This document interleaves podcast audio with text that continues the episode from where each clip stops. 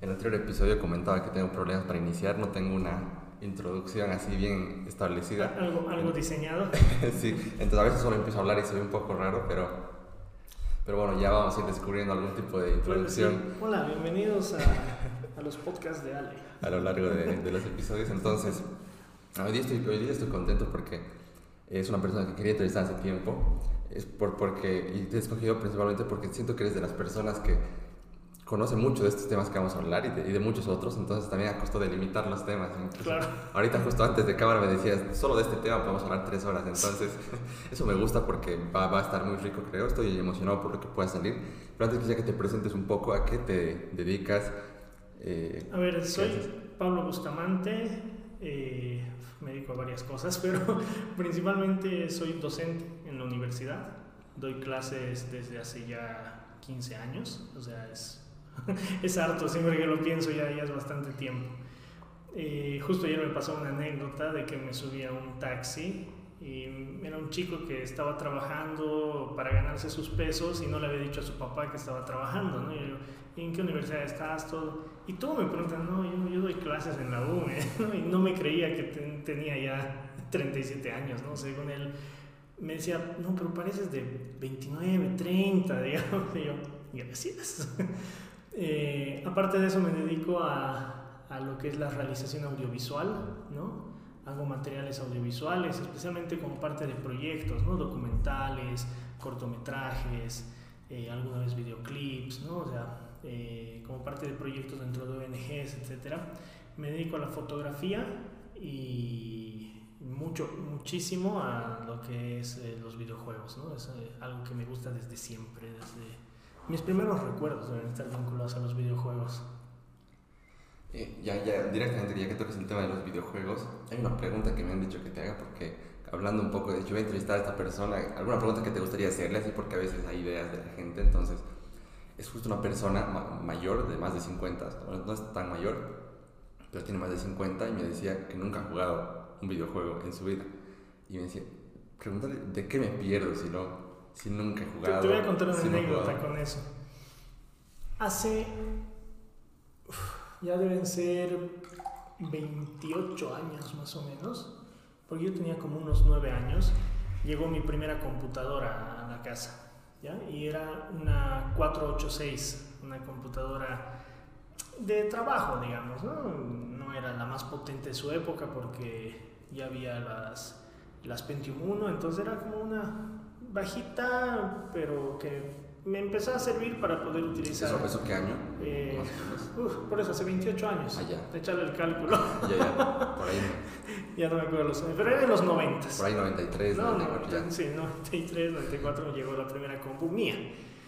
Y lo primero que me dijeron era, esto es para trabajar, aquí no se juega. Sí, Esto sirve para hacer trabajos, ¿no?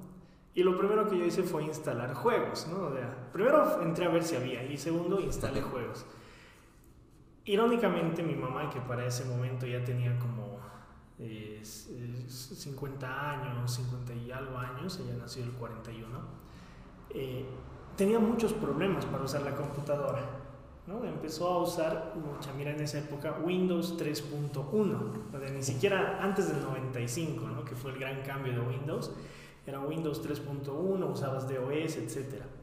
Y ella no ubicaba bien cómo usar el mouse. ¿no?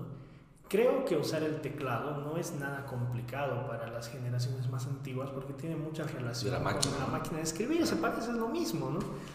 Pero en cambio con la con el mouse hay mucho problema porque es algo muy diferente a lo que antes se usaba. ¿no? Entonces, es un aparato que es muy, eh, digamos, muy abstracto. ¿no? Ese creo que sería el concepto porque tú mueves algo y no se escribe algo que tú estás esperando, sino se mueve una flechita que te lleva a otras cosas. Y mi mamá tenía muchos problemas con eso. ¿no? Entonces me dijo, ¿qué puedo hacer? O sea, ¿cómo aprendo? ¿Habrá algún curso? Y yo le digo, ay mami, se lo abierto así en el Windows, he dicho, mira, vienes con la flechita aquí y esto se llama solitario. ¿no? Ah. Y vas a jugar solitario, igual que con las cartitas vas a jugar solitario. Y a mi mamá le encantó jugar solitario, todo. Y el tema es que años después yo me enteré que realmente esos juegos de Windows no estaban puestos ahí para entretener, sino eran de verdad para enseñar a las personas a usar el mouse, etc. Yo creo que cuando no has jugado videojuegos, mucho o nunca, digamos, te has perdido de un proceso de aprendizaje del uso de tecnología. ¿no? Y yo tengo una visión que de hecho cuando hice la tesis de la maestría, justamente parte de eso empecé a desarrollar, en la licenciatura en realidad era una maestría, lo revisé mucho más, era que los videojuegos y todos los elementos lúdicos de jugar dentro de una computadora, a vos te enseñan mucho el vínculo hacia el uso de aparatos tecnológicos. ¿no? Los niños de hecho aprenden a utilizar los celulares o las computadoras, etcétera, jugando, ¿no? Como yo en mi momento aprendí jugando, mi mamá aprendió jugando, eh, creo que es, es, un entrenamiento para poder acostumbrarse al uso. Ahora, por ejemplo, a arrastrar cosas, a mover, a cambiar, entonces, a esa persona yo le diría, o sea, al no jugar y al no darte la oportunidad de no jugar, especialmente si tienes el concepto de que no lo estás haciendo porque eso es para niños y no es serio, etcétera, te estás perdiendo de todo un mundo de aprendizajes. ¿no? no solo del uso tecnológico, sino muchos otros aprendizajes que vas desarrollando a lo largo de, tu actividad de jugar. Siempre invito a las personas mayores, eh, cuando doy charlas, por ejemplo, a papás, a que en lugar de criticar a sus hijos por jugar y controlar cuando juegan, que puedan controlar eso a partir de ellos también aprender qué están haciendo, animarse a, jugar, a tratar de comprender. Por ahí no les gusta, pero intentar no te va a hacer daño, digamos, ¿no? O sea, quizás te, te, gusta, quizás no, y vas a poder comprender mejor el por qué las personas le agarran eso que de pronto no es necesariamente una adicción, sino ya se ha vuelto una forma de, de la vivencia cotidiana, es un estilo de vida, ¿no? Yo no conozco a nadie que me pueda decir que jamás ha jugado. Entonces, porque siempre, no, yo nunca he jugado, le digo, pero ni siquiera la viborita en los Nokia. Ah, no, eso sí, entonces has jugado.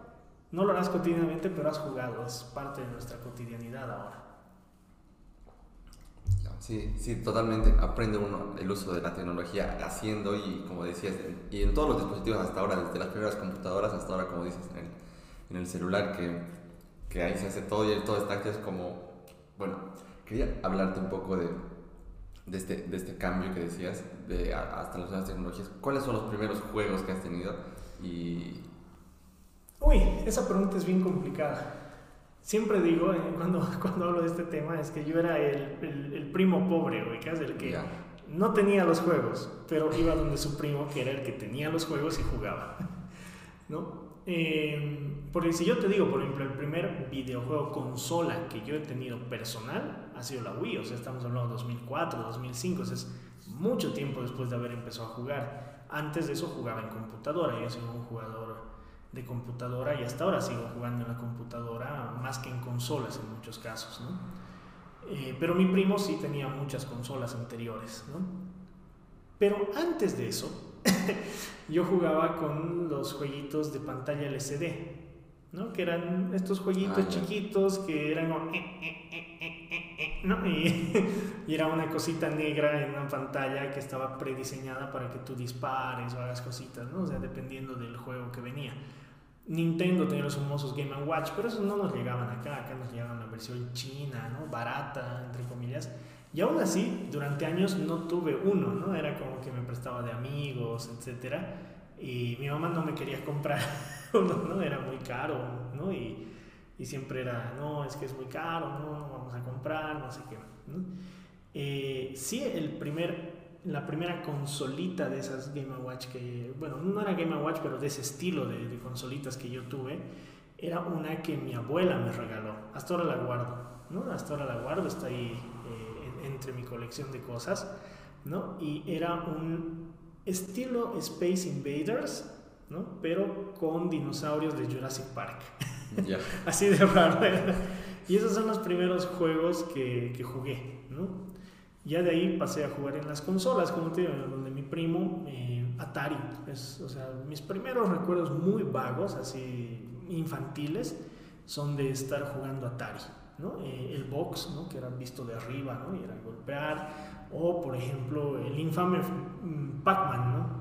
Que claro, nosotros jugábamos así como, ay, qué lindo. Pero que ahora lo ves y dices, qué porquería que era eso. Era un juego pésimamente hecho para, para la consola. Había mejores juegos en el Atari que esa cosa.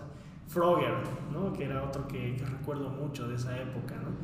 Eh, que para los que no ubican es el de la el sapito que tiene que cruzar la calle, ¿no? Y hay autos, hay un río en medio con tronquitos, ¿no? Que ese era un muy buen juego para una consola como Atari, ¿no? Esos son los primeros, así que recuerdo, estoy hablando de principios de los 90, ¿no? De principios de los 90, 91, 92, por ahí se movía, mucho antes de que llegara mi computadora, ¿no? Muchísimo antes de que llegara la computadora.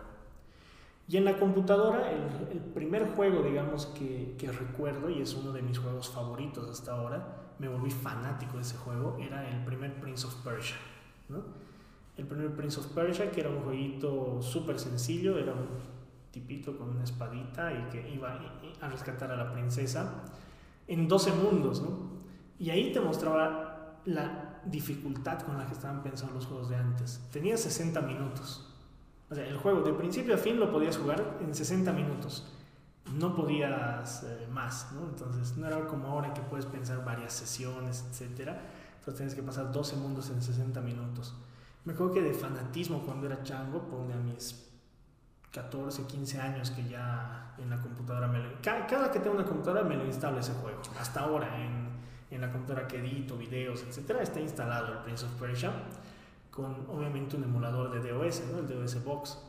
Eh, pero eh, llegué a pasar el juego en aproximadamente 10 minutos, 8 a 10 minutos, ¿no? O sea, eh, ya me sabía los espacios por donde ir. ahora ya no lo hago, no me acuerdo mucho, ¿no? que tardaría y moriría muchísimas veces ¿no? antes de lograrlo. ¿Lo has grabado? Eh, estamos hablando de cuando tenía 15 años. Ah, ya, o sea, en esa época. Claro, en esa época lo hacía súper rápido. Ah, ya, y después ahora solo ahora ya, recuerdo. Claro, ah, mucho tiempo ya no me acuerdo. Como ah, claro, muchos, muchos de los atajos que seguía, ¿no? Cosas rápidas pero capaz volviendo a practicar se podría hacer. Pero lo interesante de esto es que es en una época donde lo has tenido que descubrir todo tú solo, digamos, porque ahora puedes... Más o menos, siempre había... Bueno, ahora hay internet, ¿no? Claro, buscar. no había YouTube, digamos. Antes había revistas, ¿no? Había revistas, o había lo que ahora mucho se ha perdido, porque, que era genial, pero eh, se ha perdido mucho por el tema de internet, que eran los mitos, ¿no? Era como que te decían, ah, mira, algo que me acuerdo, en el mundo 6 eh, del Prince of Persia, eh, te decían, no, no corras hasta el final, ¿no? Eh, solo lanzate por uno de los acantilados, ¿no? o sea, que hay, que es como, es un castillo y es como un espacio hueco, ¿no? O sea, no corras, solo lanzate para ahorrar tiempo, ¿no? Y era como, ¿cómo lo voy a lanzar, no? O sea, si no corre la animación no va a ocurrir nada, pero te lanzas y en el mundo 7 apareces cayendo y te puedes agarrar de, de una de las... O sea, eso te lo dice un primo, te lo dice un amigo y vos lo pruebas y con algunas cosas te matas, ¿no? Con otras cosas lo, logras, claro. Hay otro mundo, el mundo 2 uh, de Prince of Persia, que era interesante, te decían, cuando se abra la puerta, vuelves a entrar a la puerta. No sé si es un error de programación, no sé si es un error eh, de... Eh, eh, o, o, por ahí era algo que ya habían pensado el creador, ¿no? que es Jordan Mechner pero cuando se abre, no, es el mundo 4 porque ya es en el castillo. Se abre la puerta así, pues, y para entrar a las puertas, cuando llegas al final, tú haces arriba. Y esta puerta no se cierra. Usualmente, pues, entonces esta se abre así, haces arriba y pasas al mundo 4, sin pasar, al mundo 5 sin pasar el 4. O sea, pero eso solo te lo dijo alguien, ¿no? Ahora lo encuentras en internet. O si alguien te dice algo, en internet encuentras que es falso. Entonces, antes era como que tenías que probar, así. Yo recuerdo que cuando estábamos en los 90 con amigos que obviamente no nos chachábamos de colegio para ir a jugar, lo hacíamos responsablemente cuando podíamos. íbamos a un local que era muy, muy conocido acá, que era eh, el Leo, ¿no? videojuegos Leo, que era en la Colombia y esquina San Martín. ¿no? Ahora hay una imprenta, era un local, uno de los primeros locales de donde se vendían animes, donde se vendían, eh, por hora alquilabas una consola, ¿no? Y jugábamos muchos videojuegos ahí de PlayStation y de Nintendo 64, que era lo que ya había. PlayStation, el primero. El primer PlayStation, PlayStation 1. Luego llegó el 2, ¿no? el GameCube, etcétera, pero era primero PlayStation y Nintendo 64 lo que había. Y uno de los juegos míticos que había ahí que hicimos, de hecho, es, yo estoy casi seguro de que es el primer campeonato de videojuegos en Cochabamba al menos, y si no es en Bolivia estoy hablando de principios de los, no, eh, mediados, finales de los 90 ya para el Super Smash Bros., ¿no? que era el primer juego de Nintendo 64, no el Melee, no el Brawl, no, el Ultimate, sino el primero de Nintendo 64. Eh, hacíamos campeonatos, éramos muy fanáticos todos los que estaban ahí, ¿no? Y había un chico que venía y siempre se inventaba algo, ¿no? O sea, decía, me han dicho que sí, no sé qué, o sea, era el, el típico que se inventaba cosas, ¿no? Y uno de los grandes, eh, grandes inventos que, que, tenía era sobre Magikarp, ¿no? Eh, que para los que son fanáticos ubican es un Pokémon y probablemente el Pokémon más inútil que, que, está ahí, ¿no? Es un pez fuera del agua. Es un pez que solo salpica, ¿no? O sea, de hecho su movimiento en Pokémon es splash, ¿no? Y ya. Eh, y nos decía, no, y obviamente tiene una evolución súper poderosa, ¿no? Que es Gyarados. ¿no? Y nos decía, si tú eh, haces caer, había el escenario de Samus, de Metroid, ¿no? donde había lava, haces caer a Magikarp al, a la lava, se convierte en Gyarados. y han sido meses, meses de intentar hacer caer porque eh, se abría la Pokébola y aparecía el pez, ¿no? Y saltaba así, Magikarp, ¿no? Y tú apenas podías acercarte un poquito y se movía ¿no? Un poquito el, el, pez y ya te pasabas, entonces tienes que volver. Y luego de un rato desaparecía. Entonces era muy difícil lanzarlo a la esquinita de la, ¿no? de la, de la cancha para hacerlo caer, ¿no? Y que al final lo hicimos caer y no pasaba nada, ¿no? Nunca pasó nada, era así, fue meses de intento y era como, al tipo lo odiaba, Pero luego que lo ves así en perspectiva, esas cosas se han perdido mucho, ¿no? Porque ya es fácil descubrir, ¿no? O pones Magikarp se transforma en Gyarados. Y te dice cómo. te dicen no, o te dicen sí o te dicen no, es un mito, ¿no? Fake news. Eso, ¿no? O sea, era así, así comenzó ese, ese, viaje con los videojuegos y con eso de, de, cómo uno se enteraba de las cosas, ¿no? Con tus amigos que te iban diciendo, ¿no? Y tú ya ibas probando a ver lo que salía. Claro, es lo interesante de los juegos que al final eh, desde siempre creo ha, sido para unir grupos de amigos, ¿no? también lo puedes hacer solo, obviamente, pero también tiene esa magia de, que te ayuda a... Los, los videojuegos antes de ser tan populares como hoy, ¿no? Eran como para un grupo muy pensado en gente mm, rechazada, digamos, ¿no? O sea, no éramos los más populares del colegio los que íbamos a jugar ahí, no éramos los chavos que nos encontramos porque nos gustaban los juegos, ¿no? Eh, éramos los changuitos raros que nos gustaba la tecnología y nos gustaban los videojuegos, ¿no? Sí. Y eso, eso siempre fue lindo, ¿no? De pronto cuando en los... Porque yo creo que esto pasó en los 2000, ¿no? Cuando en los 2000, con la llegada de la generación donde estaba la PlayStation 3, el Xbox 360, eh, ¿no? la, la Wii, ¿no? Eh, con la llegada de, de, esas consolas como que hubo un boom muy fuerte ¿no? y se abrió, o sea, se, o sea, se popularizó muchísimo eh, el, el, ser gamer, ¿no? El, ser gamer, ¿no? es como que de pronto los que habíamos estado antes es como que te sientes Así como, pucha, ya, o sea, ya, ya, no somos un grupo diferenciado. Ahora, o sea, ¿en qué momento se volvió mainstream? Esa es la gran pregunta. ¿En qué momento nos hicimos mainstream? ¿no? O sea, le quita la magia un poco. Pero también entiendo, o sea, es, es, enriquecedor, hay más gente que se está interesando, hay más producción, hay más productos, ¿no? Se empieza a mover mucho más el mercado incluso, ¿no? O sea, tiene ese lado de la nostalgia invadida, ¿no? O sea, como que te, se apropian de tu nostalgia cuando tú eras parte de los jugadores que jugaba ahí en lugares oscuros, cerrados, que te escapabas de colegio para jugar. No, ahora los papás le compran para que juegue. ya no tiene todo ese misticismo, pero tiene otro misticismo también. ¿no? Sí, eh, sí, eso que dices, eh, se ha vuelto muy popular y ahora todo el mundo, no tienes que tener una consola, digamos. Todo el mundo es fanático. En tu compu, en tu celular hay juegos como súper de moda, mucha publicidad, mucho, entonces... A mí, a mí como eso, me encantó cuando Dota se empezó a popularizar ¿no? y apareció Dota 2. Y claro, uno de los personajes que muchos querían era el famoso Invoker, ¿no? Que es eh, eh, el tipo con el rojo que hace magia, ¿no? Etcétera.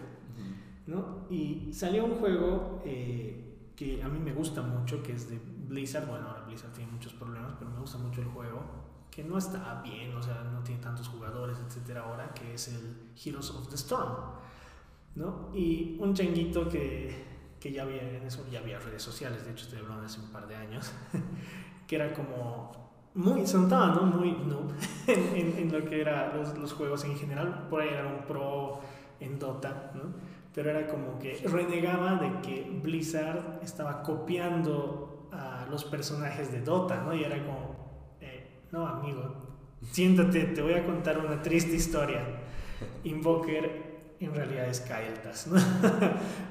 en los años 90, cuando tú no existías, niño, eh, había un juego que se llama Warcraft y no, no era World of Warcraft, era Warcraft 3 y ese ha dado origen a Dota, al primer Dota y son sus modelos de personaje los que han usado para crear los personajes ¿no? y era como no, pero es que Invoker es el original y era como no, perdón, pero no y ya para qué discutir, ¿no? o sea, ya no discutes cuando alguien te dice no, yo tengo la razón porque a mí me gusta el personaje, pues sabes que no hay mucha discusión de por medio. Claro, eh, típico cuando muestras suficientes evidencias, pero si no quiere cambiar, no importa lo que le presentes. Eso aplica a cualquier. Sí, en, todo escenario, si te van a decir, eh, eh, no, es que eso no existe, es que no es verdad. Claro, cuando eres fanático de algo, no importa lo que te presente en contra de lo que tú eres fanático, has decidido creer algo y... De hecho, hace rato estoy viniendo justamente de que me hagan el análisis de la generación de anticuerpos, lo que te decía. Y te daban los resultados anteriores y a un chico le, le, dan así su resultado y le dicen, todavía no ha generado anticuerpos, seguramente va a pasar un tiempo más. Y el chico le mira a la chica que le está mostrando un análisis y le dice, no, yo no creo eso. Y ok. y yo así entre mi mensaje, no lo creas, Solamente te han hecho un análisis en la sangre que sale, saca un resultado. Solo te presentó un dato ya. Solo te han presentado un no lo creas. ¿eh? Estás en tu derecho de no creerlo, pero también hay que entender lo tonto que te ves al, que te presenten tanta evidencia y tú digas, no, lo mismo me pasó con este chango. No, no, Invoker era el original. like, like por eso. Sí, sí. Sí, lo que habla, yo decía siempre estos temas complicados, que me gusta a veces tocarlos en, en estos programas que es eh, hablar de religión política y, fútbol, que entra ahí, que no, no, entra en la categoría de relevancia, pero sí en la categoría de fanatismo que oh, puede... Fútbol en videojuegos es fanatismo puro. Entonces sí, y, y, decía, pues justo el problema ese es el fanatismo, porque ya seas fan de un partido político o de un personaje político o de una ideología política o de una religión, eso es lo que, has, lo que vas a decir y, y eso es lo que perjudica que se den estas discusiones que alimenten el debate o que, o que puedas cambiar de opinión porque es complicado cuando eres fanático, entonces... Sí, o sea, de hecho, ahora que has dicho fútbol y videojuegos, te, voy a decir algo que seguramente muchos fanáticos se van a ofender. No, amigo, que te compres el último FIFA no te hace especial. FIFA no ha cambiado en los últimos 10 años. Es lo mismo. te están vendiendo el mismo juego. Y la gente jura que no, ¿no? Y siempre tiene el FIFA 2021, el FIFA 2020. No, pero por, por, los, por los jugadores, ¿no? Podrías crear tus propios personajes, ¿no? O sea, es el mismo juego al final, ¿no? O sea, eh, de hecho. ¿no? pero ha mejorado el gráficos, digamos. Pero cada año, justifica gastar cada año. Ah, no sé si cada año, ¿no? Claro, pero digamos de 2010 ahora. O sea, peor aún, a partir de los 2000, ¿no? donde te podrían, en lugar de venderte cada año, podrían actualizarte la plantilla. Sí, eso es solo para venderte más. Cada tres años sacar, o cada cuatro años sacar un nuevo juego que tenga con una mejora gráfica, ok, ¿no? que justifique una generación nueva. Podrían sacar un juego de FIFA para una generación entera de consolas y actualizarlo, ¿no? haciendo lo mejor que puedan con los gráficos y solo actualizar plantillas. No, amigo, no te hace especial comprarte los últimos cada año. No, claro. Es una estrategia, digamos, para vender más. es una estrategia cruel, y que, funciona. Sí, claro, lo peor es que funciona. Sí, y lo hacen muchas compañías ahora, ¿no? O sea, los expertos en eso son EA, ¿no? Que es así su especialidad, pero Ubisoft ha hecho lo mismo, ¿no? Con Assassin's Creed, ¿no? O sea, cada año te vendía un Assassin's Creed donde le cambiaban algo y estaba lleno de errores y terminó con llamándose Bugisoft, ¿no? Y para hacer eso, justo dejaron de producir uno de, de, los juegos que me pareció espectacular para su momento, que era parte de la recuperación de Prince of Persia, ¿no? El Prince of Persia Sands of Time eh, marcó un antes y un después en los videojuegos también eh, en 3D. ¿Por, por qué? Por sus... Por las mecánicas que manejaba, la dinámica que tenía. Por ejemplo, era uno de los juegos en los que implementó muy bien en su momento esta mecánica de retroceder el tiempo para corregir algo. ¿No? Eh, con la daga y las arenitas que tenías podías retroceder, digamos, 15 segundos, 20 segundos de, de, lo que estabas, de lo que habías hecho. Si te estabas cayendo a un precipicio, apretabas y era como burro, ¿no? Entonces cambió mucho, ¿no? Y volvió los juegos como algo muy, pero muy, muy serio, ¿no? En, en, en la dinámica. No es que sea el primer juego serio, había muchos juegos con temáticas ya serias, pero era un juego muy interesante. Además recuperaba una franquicia súper, súper buena, todo. Y empezaron a hacer Assassin's Creed como, en realidad como un nuevo Prince of Persia, ¿no? O sea, era, era esa la idea. Y luego prefirieron hacer su propia franquicia, obviamente para no pagar derechos a nadie, y de ahí la sobreexplotaron, ¿no? O sea, la hiper sobreexplotaron. De hecho, juegas el primer Assassin's Creed a alturas de ahora y es como, no es tan buen juego. Viéndolo con los ojos de ahora, en su momento era muy revolucionario, ¿no? Mundo abierto, había muchas cosas que hacer. Ahora es muy vacío, ¿no? Pero rompió mucho también Assassin's Creed. Pero de ahí se volvió como el mismo juego con una historia que variaba y lleno de errores y en lugar de dedicarle mucho tiempo a sacar un buen juego. Mm. ¿Mm? Un cacho volviendo al, al, tema de los, de los primeros juegos, en mi caso, yo creo que comparto un poco en toda mi, digamos, mi estancia colegio primaria hasta, hasta secundaria incluso, los primeros años, nunca tenía yo una consola de, de, juegos. Todos tenían el Play 2, me acuerdo, en, en mi época de primaria. ¿Y tú ibas a visitarlos? Sí, no, no la hallaba tampoco tanto, eh, porque cuando los visitaba así, alguna vez el, el, el, Wii, me acuerdo que tenía un amigo, que ese, ese, sí me encantaba jugar, pero lo visitaba de vez en cuando en su cumpleaños, alguna vez organizaba para jugar así. Y, y nunca me quería comprar una consola.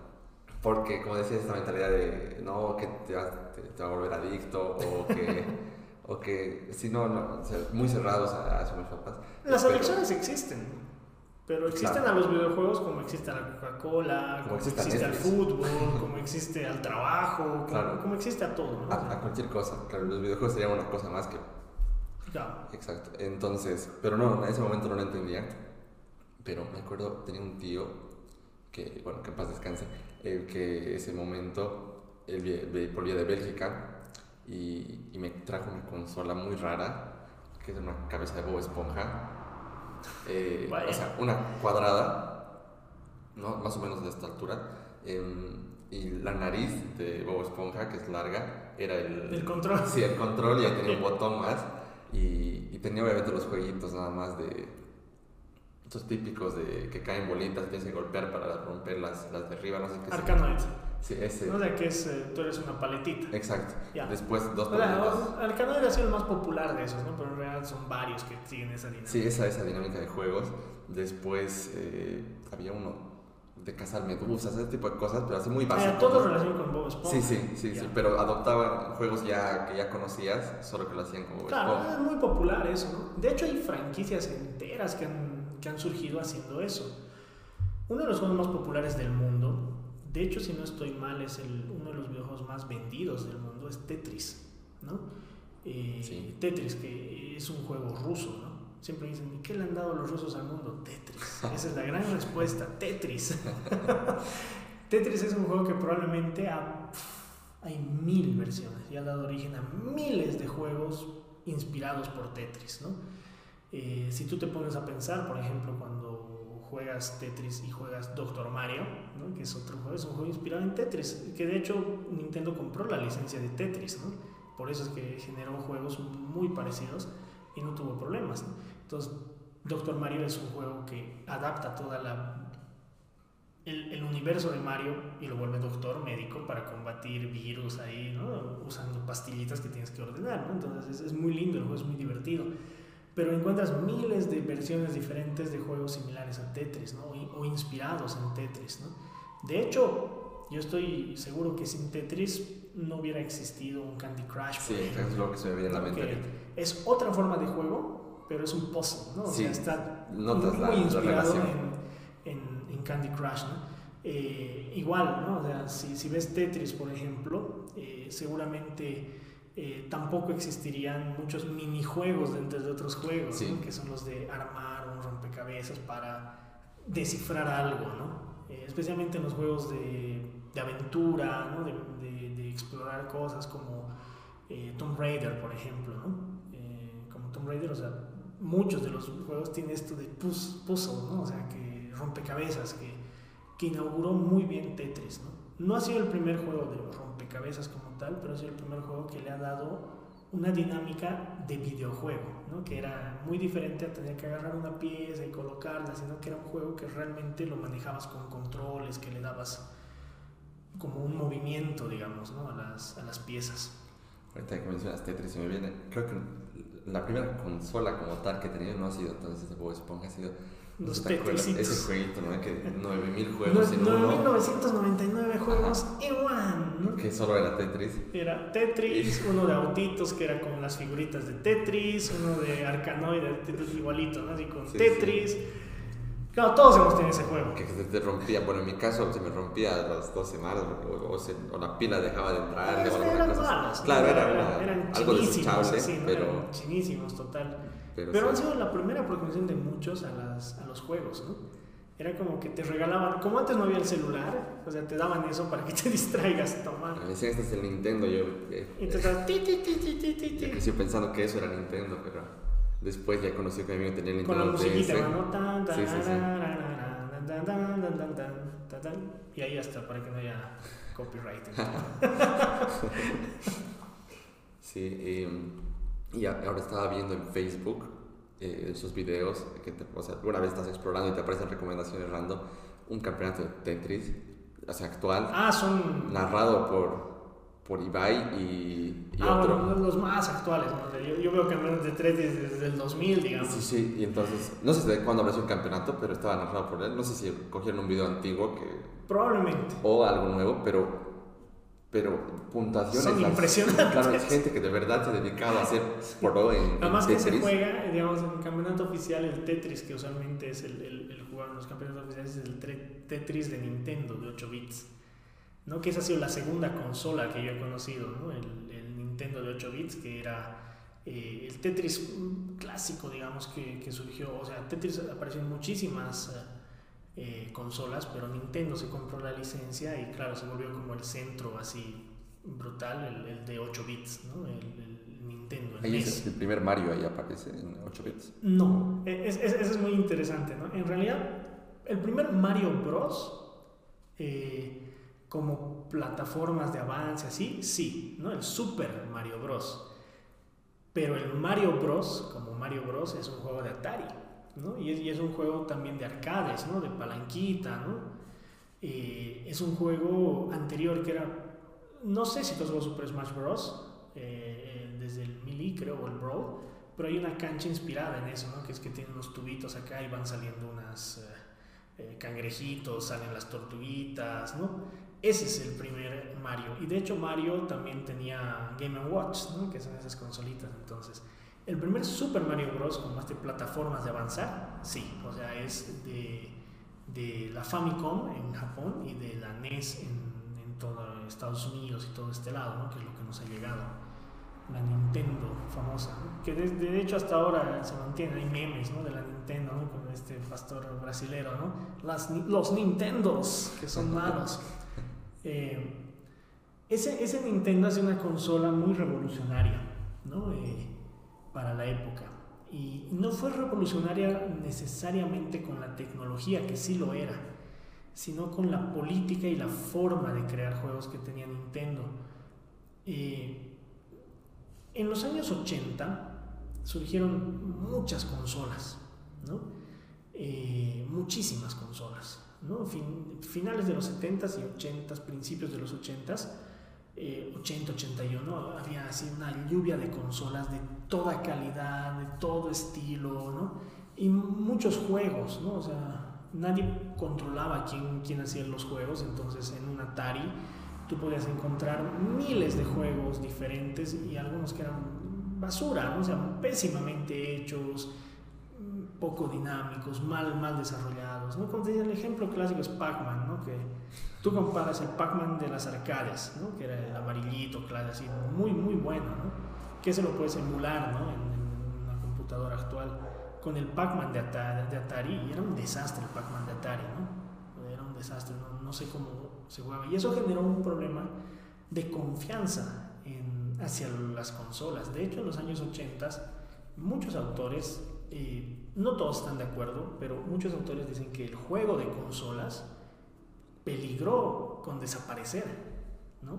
De lo mal planificado que estaba eso, de la tanta cantidad de malas copias, de clones mal hechos, de juegos mal, ¿no? Un problema de calidad.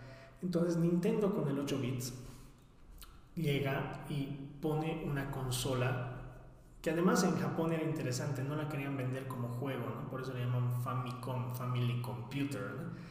Y en, en, Estados Unidos y todo este lado, eh, ¿no? y más occidental, es la NES, Nintendo Entertainment System, ¿no? o sea, más vinculada a los juegos, sí, pero no era una consola de juegos, justo para desprenderse un poco de eso, ¿no? y para que los papás lo compren como algo no malo, ¿no? que ya desde siempre los juegos nacieron viéndose mal, ¿no? Entonces eh, ahí se empezaron a, desarrollar algo que Nintendo le llamó el sello de calidad de Nintendo, ¿no? Entonces Nintendo manejaba o tenía control de quienes producían para su consola y entre comillas verificaba o certificaba los juegos, ¿no? Eso tuvo muchas violaciones, de hecho hay juegos pésimos también para esa consola, no todo es bueno, ¿no? Pero eh, le dio como un, una posibilidad de confianza, que es lo que se había perdido. ¿no? Y muchos dicen que realmente el NES junto con otras tipos de consolas y el Game Boy, ¿no? que fue un, boom también de, lo portátil, eh, fueron los que reavivaron el mercado de videojuegos, que estaba bien, bien complicado en los años 80. ¿no? El 82 específicamente estuvo bien complicado y durante tres años fue bien complicado el escenario de los juegos, hasta que el 85 surge la, la NES, ¿no? O sea, como una consola que te ofrecía eso, esa posibilidad de confiar en que ibas a tener juegos que cumplieran mínimos estándares de calidad, ¿no? Sí, lo, sí cumplió la promesa, no cumplió la podemos discutir, ¿no? Porque como digo, hay juegos malos también ahí. Pero esa probablemente fue la consola que hizo el boom en todo el mundo y en Latinoamérica también. ¿no? no llegaban muchas y eran caras, pero las que llegaron son las que muchos ahorita que están por los 20 algo años, 27, 28, 29, 30, las recuerdan. ¿no? O sea, como sus primeros recuerdos están vinculados con la NES. ¿no? Los míos son con Atari y luego con la NES. ¿Y cuándo la rompió así? completamente Nintendo, como si se la sacó de la cancha en terminología del béisbol, ¿no? Eh, fue con la Super Nintendo. ¿no? Eh, era una consola espectacular. ¿no? Yo recuerdo que esa consola fuimos en un viaje a La Paz con mi primo y mi tío eh, y una de las cosas que íbamos a hacer como parte del viaje era ir a comprar la Super Nintendo. Eh, es su sigla es ese es NES es NES, ¿no? la Super Nintendo Entertainment System ¿no? que justo ahí una de las cosas que me pareció muy interesante es darme cuenta que las personas mayores no ubicaban porque compramos la Super Nintendo ¿no? y venía con un juego, un solo juego que era Super Mario World ¿no? Eh, y estábamos en un un cuarto ahí de la casa de mi tío, instala, ¿no? Y le empezamos a jugar, todo bien. Y uno de los comentarios que recuerdo de mi tía que estaba ahí era, pero ¿y cuál es la diferencia? Yo no veo diferencia, es igual que la otra, ¿no? Y con mi primo, pero mira, mira, tía, el fondo se mueve, ¿no? Que uno dice, es una tontería, ¿no? Pero los fondos de, de NES eran estáticos, no se movían. En cambio acá había cosas en el fondo que se movían, una nube que se movía, porque era más potente, entonces te permitía hacer esas cosas. Obviamente los gráficos del primer juego los comparas con Super Mario Bros. 3 de la NES y son muy similares para un ojo de adulto. Ahí yo me di cuenta que era muy difícil hacer entender a un adulto muchas cosas en torno a los videojuegos, ¿no? en torno a las diferencias, a las tecnologías, a la evolución tecnológica que involucraba tener un fondo que se movía y no solamente un fondo estático, ¿no? que puede parecer una sutileza, una tontería al principio y que de pronto luego en realidad te está demostrando una potencia que tiene la consola, ¿no? que de hecho la Super Nintendo para su época era bastante potente, ¿no? Eh, en Latinoamérica no llegó mucho las competencias que tenía, ¿no? Que era Sega, Mega Drive, etc. No, no llegó. Era, éramos muy de nicho de, de Nintendo. Creo que por eso hasta ahora muchos eh, tienen como una añoranza por esa marca, por la marca Nintendo. Creo que siempre ha hecho, ha mantenido las cosas como de buena calidad.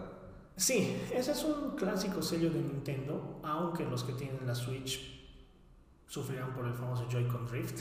Ah. Pero siempre ha tenido buena calidad, ¿no? En su producción, etcétera, en, sus...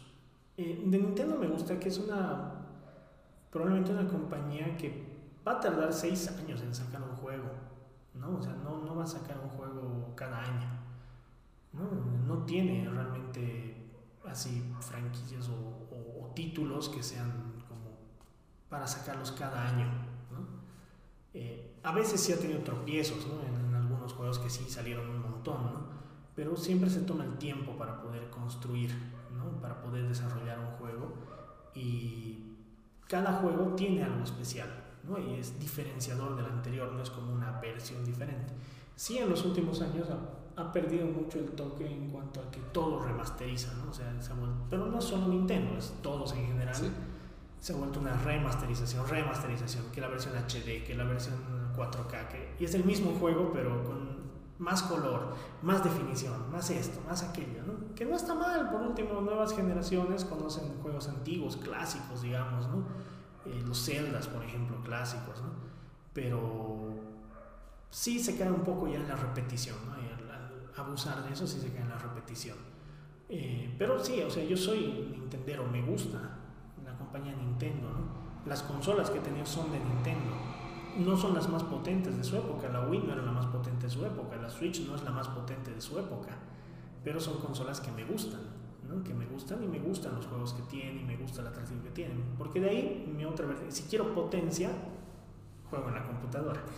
¿no? O sea, el límite es el cielo, la, la, plata que hayas invertido para armar tu computadora es el límite ¿no? para la potencia que puedes tener. Claro, si una computadora gamer es es una potencia. Eso yo le decía desde siempre y ahora lo dicen muchos en realidad. Eh, a mi mamá, a todos cuando compramos era, ¿y para quién están los juegos? Y mi excusa era, si esta computadora corre el juego actual, va a correr todo, va a correr lo que quieras, va a poder funcionar mejor, es más rápida que las otras porque puede correr el juego. Los juegos son exigentes, le decía, ¿no? Eh, necesitan las mejores gráficas, necesitan la mayor potencia, necesitan...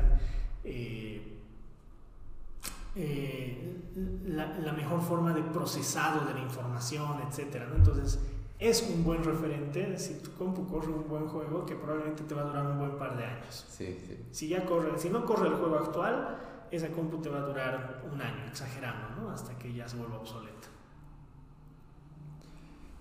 Yo, la primera eh, consola que, a la que me he acercado así de verdad sido el DS, me fascinaba, más, más, mucho más que el Play, que nunca le he hallado nunca he conectado tanto con el PlayStation, que era lo más común creo entre mis, compañeros de colegio.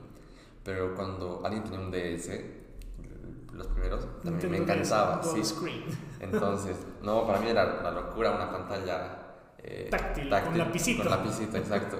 Era una locura y me, me, encantó siempre. Entonces, la primera consola que tenido así ya de, de adolescente, digamos, ha sido el, el Nintendo Wii. Entonces, eh, justo me compré la versión, el, negro, que ya es después, porque cuando ya venía incluido el Wii Play Motion dentro del... Ah, ya, dentro del control. Sí, entonces ya fue de, los, de las versiones más recientes. Eh, cuando ya vi el Wii rojo, me acuerdo. O sea, ya, no, no fue de los primeros, pero hasta ahora la sigo teniendo, me sigue funcionando a la, perfección. No, de hecho yo tengo la Wii también y sigue funcionando. de mí sí es, no es de las primeras porque no la compré el primer año, la compré el segundo o tercer año ¿no? Eh, de, de, vida de la consola, 2007 probablemente, por ahí, ¿no? La.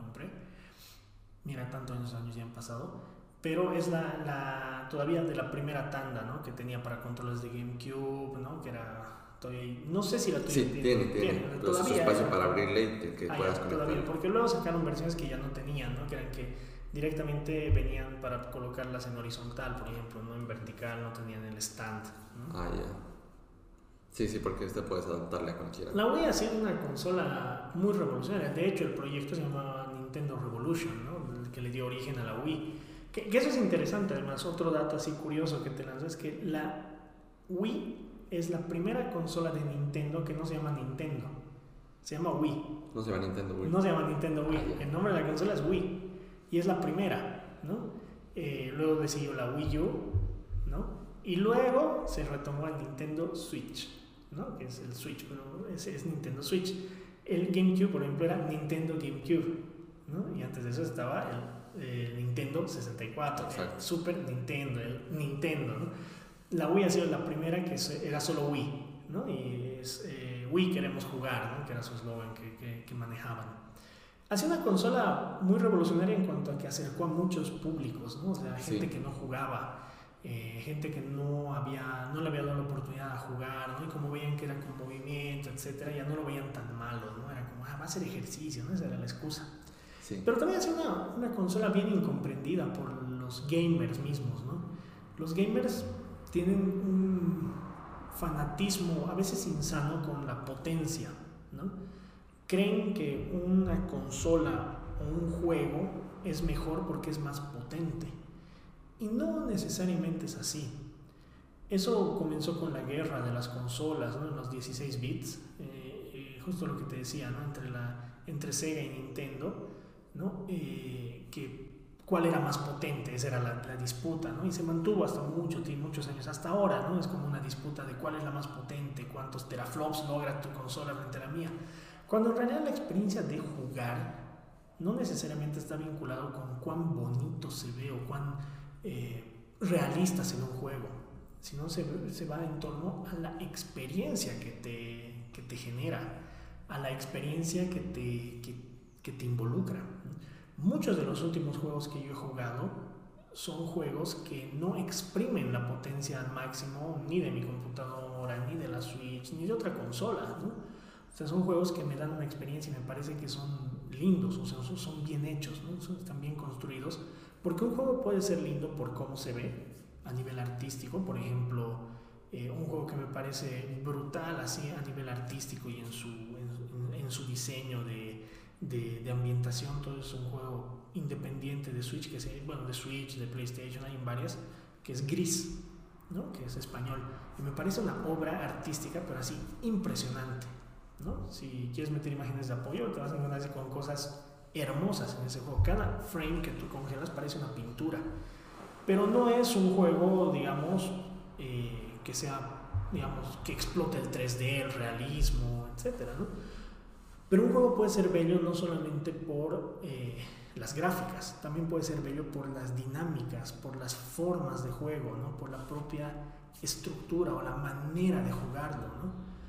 Eh, ahí, por ejemplo, un juego que me parece hermoso en, en cómo es, en, en, su dinámica de juego y en su manera de jugar, es eh, Celeste. ¿no? que es un juego igual. Los independientes me parece que están haciendo trabajos espectaculares en los últimos años. Eh, no rechazo los juegos AAA, ¿no? me, me, parecen geniales, pero en independientes encuentras mucha experimentación. Celeste es un juego muy lindo y muy difícil, que eso es algo que hemos perdido mucho, ¿no? O sea, los juegos difíciles los rechazamos o los abandonamos muy rápidamente. O sea, ¿crees que los juegos de ahora son, los populares son fáciles, digamos? No totalmente fáciles, pero hay juegos que son fáciles, ¿no? Amigables, les dicen amigables, y no creo que esté mal, no creo que eso sea algo malo, Eh, por ejemplo, cuando tú juegas un Call of Duty, ¿no? En modo historia, no es difícil, vas a avanzar, sabes que vas a llegar al final, y sabes que vas a morir un par de veces, pero no es difícil. un Dark Souls sí es difícil, es lindo, visualmente, pero también es difícil, ¿no? Es un reto pasar, ¿no? Eh, tú juegas Gris, por ejemplo, y es un juego muy complicado. Y eso que tienes vidas infinitas. O sea, te facilita el tema de que mueres, puedes intentar, mueres, puedes intentar, mueres, puedes intentar. pero es muy difícil el, lograrlo, ¿no? el encontrar las combinaciones. ¿no? Son plataformeros, ¿no? o sea, estilo eh, en su momento Contra, por ejemplo, que era un juego muy difícil. Contra, además que tenías vidas limitadas, era un juego muy difícil. La anterior vez nos reunimos con unos amigos en Zoom, ¿no? que viven en, en otros lugares, en otros países, justo con la idea de juguemos el, el primer contra, ¿no? el, el, primer mundo del primer contra, ver hasta dónde llegamos. ¿no? Y realmente, o sea, lo recordaba difícil, pero no tan difícil. es un juego muy difícil. Entonces, no creo que haya juegos que sean más fáciles ahora, pero sí los, o sea, no creo que solo haya juegos fáciles ahora, eso quiero decir, sino que los juegos de antes probablemente la mayoría eran difíciles, por varios factores, problemas de diseño, probablemente había mucha inexperiencia en el diseñar, entonces era difícil porque era injusto, no porque necesariamente quería ser difícil, o porque realmente estaba basado en juegos de maquinitas, de arcades. Y en las arcades, las arcadias, que aquí le digamos tilines, sí. ¿no? esos aparatos eran eh, diseñados para que tú gastes plata, para que sea un reto, para que mueras muchas veces, para que metas monedas. Entonces, per se tenían que ser difíciles. Claro. Entonces, claro, de ahí viene ese tema de la dificultad. Ahora, eh, con el salto a las consolas, se ha vuelto más amigable el juego, lo cual está bien también porque da acceso a muchas otras personas a que jueguen, ¿no? Hay gente que va a jugar, por ejemplo, Animal Crossing, ¿no? En la Nintendo Switch es un juego en el que tú desarrollas una ciudad, desarrollas un pueblo, ¿no? Eres alcalde, eh, no, o sea, tiene una dificultad en cuanto a cosas que tienes que lograr, pero no es una dificultad de frustración de, de morir y morir y morir y morir, ¿no? Tiene un grado de dificultad, ¿no? Pero tienes otros juegos que son también como más de experiencia amigables. Eh, Gris, que te digo que es un juego que me parece a mí muy lindo, es un juego que es muy fácil. O sea, tú vas avanzando, vas avanzando, avanzando, vas desentrañando una historia, ¿no? Te está narrando una historia, no te está no te va a castigar por no, por no saber cómo hacer las cosas, ¿no? Pero eh, lo lindo está en la parte de la narrativa, de la parte visual, ¿no? Eh, entonces, por ahí van, o sea, eh, en el caso, por ejemplo, de Celeste que te decía, a mí me parece un juego que es difícil y eso lo hace precioso, ¿no? Porque es un juego que te reta a que tú aprendas, a que tú trates de hacer las cosas, a que vuelvas a intentar lo mismo que le pasa a la gente con Dark Souls, ¿no? O sea, te encuentras con un jefe súper poderoso y tienes que ir, tienes que intentar, tienes que volver, tienes que intentar, tienes que volver, ¿no? Se vuelve un, una montaña. Es, es, el concepto también de, de, de, Celeste, el tema de la montaña, pero es una montaña de subida en la que cuando logras la meta, te, te sientes como haber conseguido algo que no va a ser algo que todos consigan ¿no? Eso es algo que te da una satisfacción también. No solo las historias, también las dificultades. Y por eso es que es lo lindo de los juegos. Hay juegos para todos, ¿no? hay juegos eh, para gente que le gusta la cocina, hay juegos para gente que le gusta eh, las historias, hay juegos para gente que le gustan los retos, ¿no? Eh, de hecho, un juego ni siquiera creo que tenga que tener una buena historia para ser un buen juego. Tiene que tener buenas dinámicas de juego y la historia puede ser otro aliciente para que sea un juego excelente en su estilo de juego, ¿no? Como pueden ser, no sé, los Final Fantasy, ¿no? O sea, el 6, el 7, ¿no? Que tienen historias muy, pero muy buenas. De hecho, el 7 tiene una historia tan buena que hasta ahora no subsiste, ¿no? Sigue apareciendo remakes, eh, el nuevo personaje de Super Smash Bros. fue Sephiroth, ¿no? O sea, nos sigue persiguiendo décadas después de haber salido, nos sigue persiguiendo un juego que era de la PlayStation 1, ¿no? Eh, que de hecho la historia del Final Fantasy VI, que es de Super Nintendo, a mí me gusta mucho más, ¿no? Mi juego favorito viene de una consola antigua. ¿Cuál es tu juego favorito? Uf, mi juego favorito es, como te digo, da para hablar 10 horas. mi juego favorito es un juego que sale en Super Nintendo, ya para el final de su tiempo de vida, y es un RPG, un JRPG, ¿no? O sea, un RPG estilo japonés que se llama Chrono Trigger.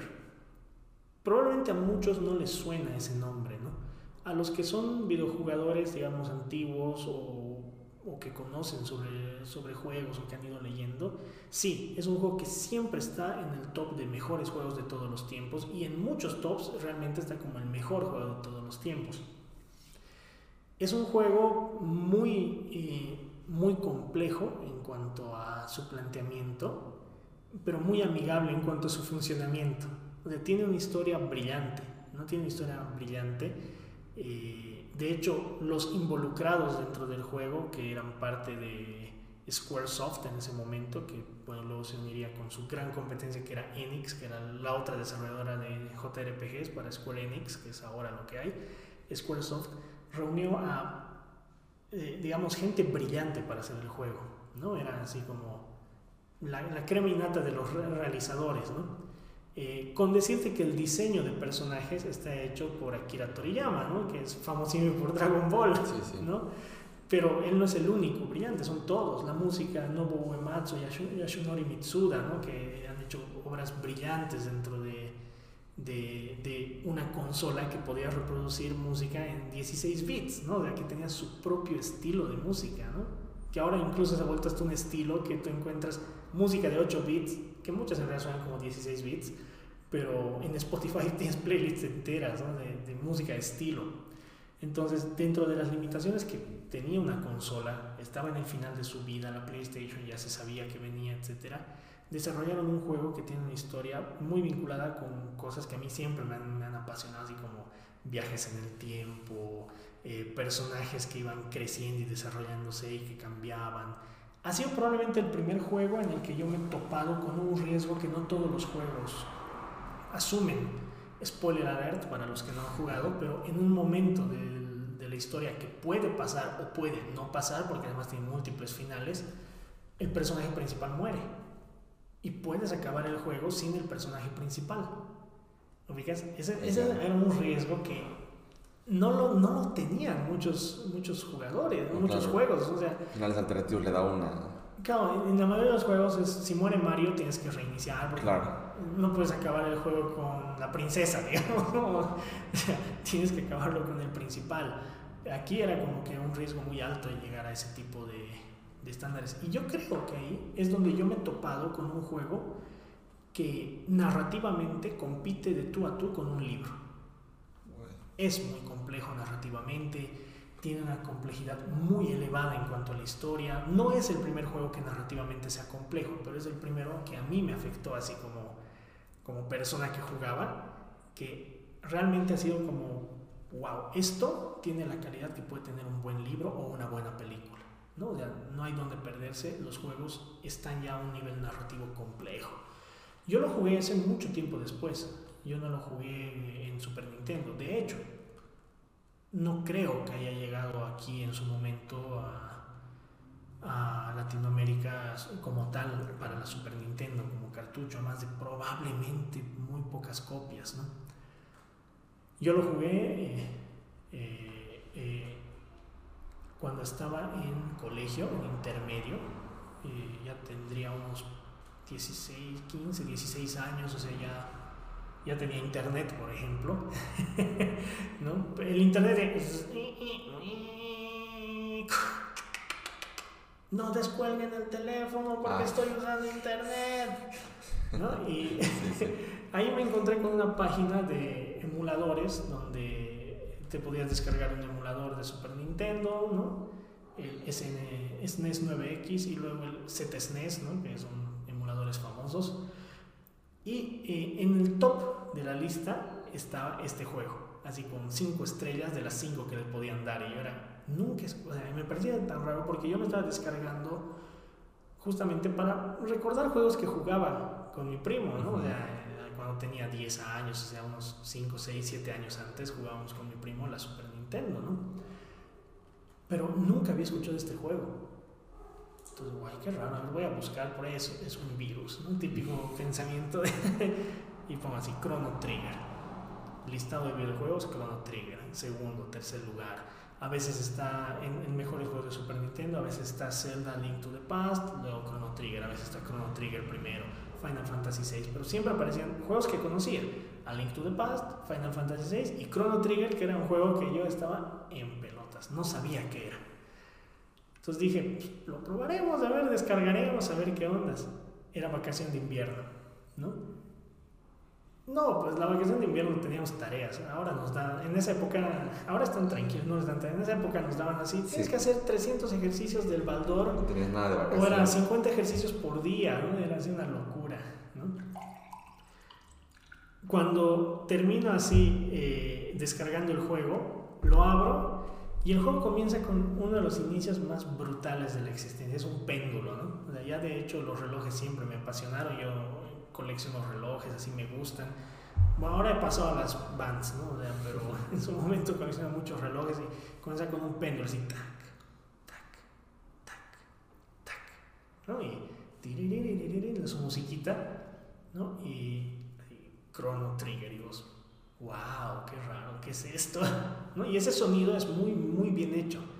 Es muy, en un videojuego es muy importante la carta de presentación, ¿no? O sea, la, la, pantalla de inicio a veces te va a definir si tú lo vas a seguir jugando o no lo vas a seguir jugando. Y en el caso de Chrono Trigger, su carta de presentación era eso, era el tac, tac, tac, tac, ¿no? que es muy importante. Y entonces empezaba como una, lo dejabas un ratito y yo me quedé así como, uy, ¿qué es esto? y lo dejas un ratito y empiezan a correr imágenes del juego, ¿no? Con una música que es muy, muy espectacular. Y claro, te empieza a atraer. ¿no? Y empiezas a jugar el juego y es un juego muy interesante porque eres un chico en el año 1000 de un mundo X, no es el planeta Tierra, eh, que va a festejar una fiesta que se llama la fiesta del milenio. ¿no? Y pues eso era como que te vendía ¿no? a vos que estabas al final 98, 99, era te estoy hablando cuando jugué ese juego, no, 2000 ha debido ser, porque ya estaba así, 2000, 99, 2000 cuando yo jugué el juego, ¿no? Eh, ya estamos acabando, entonces te sientes muy identificado con eso de la fiesta del milenio, ¿no? mil años, ¿no? Y era un chavo normal, así de, de, de, casa, digamos, ¿no? Que era, me voy a ir a la fiesta del milenio, chao, ¿no? Vista de arriba, ¿no? Así, y vas moviendo, vas, y entras y empieza a una locura, ¿no? viajas en el tiempo, salvas el planeta, conoces robots, eh, vas a la Edad Media, ¿no? O sea, una premisa que comienza muy sencilla que se ramifica historias tremendamente complejas y donde cada personaje tiene su historia particular, ¿no? Tiene su relevancia, tiene su trasfondo, no es solo acompañante, es muy relevante, ¿no? Ese juego marcó una época para mí, eh, es hasta ahora y siempre me preguntan cuál es tu juego favorito, Chrono Trigger, no hay otra respuesta. He jugado muchos juegos, he jugado juegos muy complejos, he jugado juegos con historias muy, muy lindas, muy enredadas, eh, muy simbólicas, pero ninguno ha llegado a ese impacto que ha tenido Chrono Trigger. Y yo pensé que de pronto era por nostalgia, ¿no? porque claro, recuerdas a un juego nostálgicamente, ¿no? Hasta que una amiga me dice, eh, ¿cuál es tu juego favorito? Y yo digo, ah, es Chrono Trigger. Ay, te cuento que hay para el Nintendo 3DS, ¿no? Que tú tienes. Lo han, reeditado y hay para el 3DS. ¿Será? ¿no? Y buscamos así por, por, internet. Y claro, había la venta, es un poco caro el cartucho, pero nos conseguimos para que pueda jugar, ¿no? Eh, eh, no, o sea, ahí jugaba, de ahí me lo prestó también para que yo pueda jugar en el 3DS, pero bueno, ese, ese, ese. Y lo mismo, o sea, le pasó lo mismo que a mí me había pasado hace tantos años, fue que me dijo, de verdad... Se envejeció muy bien ese Nunca, eh, siempre creí que un juego que usaba muy bien la música, con los personajes, todo, era el Ace Attorney, ¿no? que tal vez lo conoces por el DS, que es este juego de abogados de Capcom, que es muy bueno también, que es una aventura gráfica. Pero ella me dice, hasta que vi este juego y este es el, que mejor, o sea, el que nunca me había impresionado tanto un juego en, ese, en eso, ¿no? en el conjunto música, historia, etc. Es un juego impresionante. Yo, si alguien me dice, ¿qué juego tienes que jugar alguna vez en tu vida? Y no lo has jugado hasta ahora, y no has jugado Chrono Trigger, hazte el favor de jugarlo, ¿no? Eh, por suerte ahora hay, bueno, si tienes plata, te puedes comprar para Super Nintendo el cartucho que a veces sale en eBay a la venta en precios exorbitantes. Pero si no tienes plata eh, para comprarte el Super Mega cartucho, lo mismo pasa con el Nintendo 3DS. No, o sea, no, no es barato. es, es, un, es un, cartucho caro ahora, ¿no?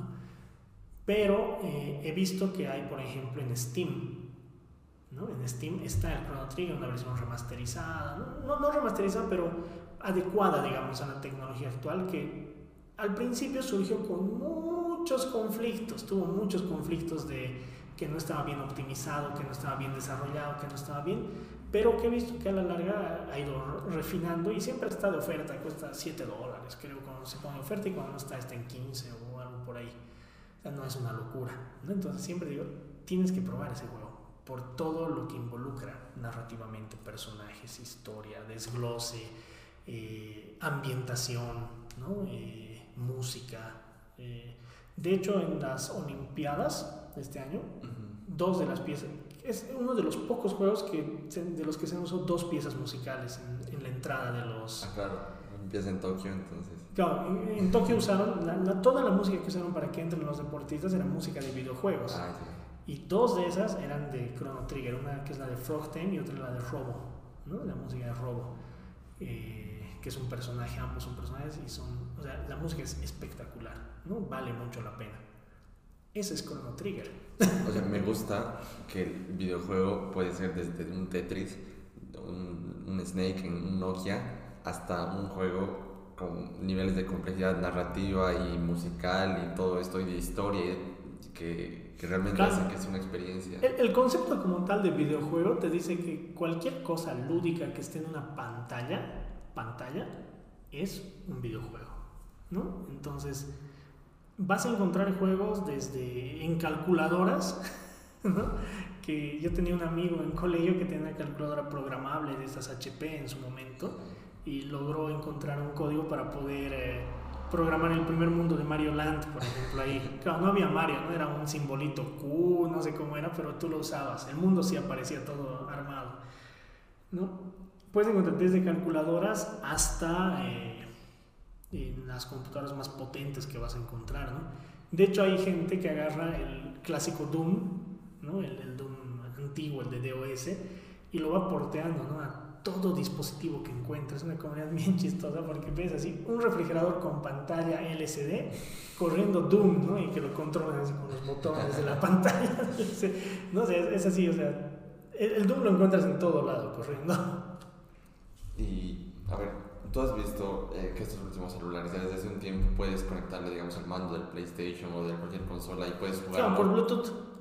O incluso con cable, este último, este Galaxy este que se abre así como un libro y que se vuelve como una tablet. Y eso puedes conectar a la tele, digamos. Entonces, básicamente tienes el control de un PlayStation y la tele y la tele entonces... Sí, de hecho yo no tengo nada en contra del juego móvil, ¿no? Lo único que tendría en contra es los micropagos, ¿no? O sea, que es abusivo. O sea, los juegos abusan de pay, pay for win, o sea, pagar para ganar, ¿no? O sea, sí quieres ganar algo, pagas, entonces tienes una mejora que te hace más potente y puedes avanzar, ¿no? Entonces los hacen muy aburridos, me parece a mí, ¿no? En, ese ámbito, los juegos que caen en eso, ¿no? Pero de hecho, yo he jugado así jueguitos en, en celular que me parecen muy lindos, me parecen muy buenos, ¿no? En, durante un tiempo jugué el PUBG en celular, ¿no? Eh, pero, digamos, hay juegos como Alto, ¿no? Se llama así Alto, ¿no? que es un juego de estos runners, ¿no? o sea, donde vas corriendo, que estéticamente es muy, muy lindo y es muy relajante, su música es preciosa también, ¿no? Eh, de hecho, hay, un, este clásico también de correr y recoger moneditas, que es el de... Ah, Subway... Subway Surfer, ¿no? Subway Surfer, que también me parece muy lindo, ¿no? muy, muy bonito, muy interesante, y no me parece que tengan una lógica abusiva, ¿no? O sea, sí, puedes pagar para comprar más gemas, etcétera, pero también las puedes conseguir jugando bien, ¿no? Entonces, no es tan abusivo, ¿no? Hay otros que son tremendamente abusivos, ¿no? Eh, Candy Crush es tremendamente abusivo, ¿no? Porque te da vidas y si no, no avanzas y, solo te queda pagar, ¿no? Esa parte no me gusta, pero el jugar en dispositivos móviles es algo que me parece genial. Me parece una evolución natural, si quieres, de, de un aparato como el celular, porque Claro, se va complejizando, va adquiriendo juegos. Los celulares no nacieron con juegos pero sí nacieron con la idea de que era algo que se movía, se llevaba de aquí para un lado y la gente lo hurgaba para distraerse, ¿no? Así le decían hasta en el Motorola StarTAC, que no tenía pantalla ni siquiera LCD en su momento, la primera versión, sino tenía lucecitas, ¿no? Eh, la gente usaba haciéndolo sonar para hacer musiquitas, ti, ti, ti, ti, ti, ti, ti, ¿no? Entonces siempre había ese grado de entretenimiento con el, con el móvil, ¿no? Eh, ahí, digamos, hay como una competencia fuerte entre las consolas portátiles, de las que obviamente la, digamos, la banderada es Nintendo, siempre ha sido la bandera de las consolas portátiles, excepto por la pequeña etapa en la que estaba la PlayStation portable, la PSP, la primera, ¿no? PSP, porque la PSP Vita fue un fracaso, eh, fue Nintendo. Entonces ahí hay como una competencia ahora sí con este tipo de dispositivos móviles de, de, suficiente potencia como para correr un juego que vaya más allá de lanzar cositas, esto, ¿no? sino que ya es un juego mucho más completo, más complejo. Ahora sí, otra vez estado como una batalla dentro de los dispositivos móviles, el Steam Deck ya va a salir, o creo que ya ha salido en realidad, que es muy potente ¿no? Y hay consolas chinas, portátiles, ¿no? Retro y otras más actuales, ¿no? Ambernic desarrolla consolas, digamos, que pueden correr distintos niveles, ¿no? De potencia, etc. Entonces, el juego móvil siempre me parece interesante, ¿no? Porque eh, es también una muestra de la capacidad y la evolución tecnológica del ser humano, ¿no? O sea, el poder llevar a algún lugar una experiencia lúdica siempre ha sido una muestra de la capacidad del ser humano tecnológicamente, no solamente desde el videojuego, sino desde el hecho de poder hacer algo portátil para jugar, ¿no? para hacerlo lúdico, desde los ajedrezes portátiles, ¿no? así como que cerrabas y llevar las fichitas, eran una muestra de ingenio humano, ¿no? O sea, ya no necesitabas una mesa grande con un reloj, necesitabas una cosita que abrías y colocabas las fichitas, ¿no? Entonces, eso se va a dar y se ha dado con los juegos, ¿no? se han vuelto portátiles, la gente juega lugares, en diferentes escenarios, etc. Sí, es casi llevarte una consola a todos lados. incluso ahora que se le puede añadir mandos físicos, eso hace que... Claro, o sea, lo, hace, lo hace más cercano a la experiencia tradicional de juego. ¿no? De hecho, hay para acoplar, ¿no? aquí colocar sí, manditos también. ¿no? Es, es algo que se vuelve natural. Yo no puedo jugar muy bien en la en el celular con la pantalla, se me hace un poco ah, incómodo. Si es que no es un juego de deslizar o de mover, ¿no? Pero cuando le pones un control ya no, ya no tienes como una excusa, ¿no? se juega muy similar a como cualquier consola. Sí, los primeros juegos me acuerdo de celular para pantalla así táctil, tenían muy bien, o sea, realmente la pantalla lo usaba. Yo me acuerdo de Angry Birds, de, de ese ninja, Fruit Ninja. Fruit Ninja que era. O Ninja Fruit, creo que era. Ah, sí, eso de cortar fruta, entonces, ese tipo de juegos que realmente necesitabas solo, solo tus dedos, digamos, ¿no? Pero ya después han tratado de y ahí te complica un poco, pero... Claro, te, te complejiza bastante, ¿no? Ya cuando tienes que tener varios botones, etcétera, y con la pantalla no alcanza. Es bien incómodo jugar solo pantalla, ¿no? Entonces necesitas algo más. Peor si tienes manos grandes, ¿no? es más complicado todavía. sí. De hecho, es algo con lo que sufro con el Switch, ¿no? O sea, si me luego un rato de jugar me duele porque mis manos son largas, ¿no? Entonces, sí me, sí me molesta jugar. Eh, tú decías ahora de, de, ¿qué se llama el juego? Eh, Chrono... Chrono Trigger. Chrono Trigger. Em, o sea, que su historia es como, como para contar en un libro o en una película. ¿Y tú, tú, tú, verías esta película si hicieran de este juego? No.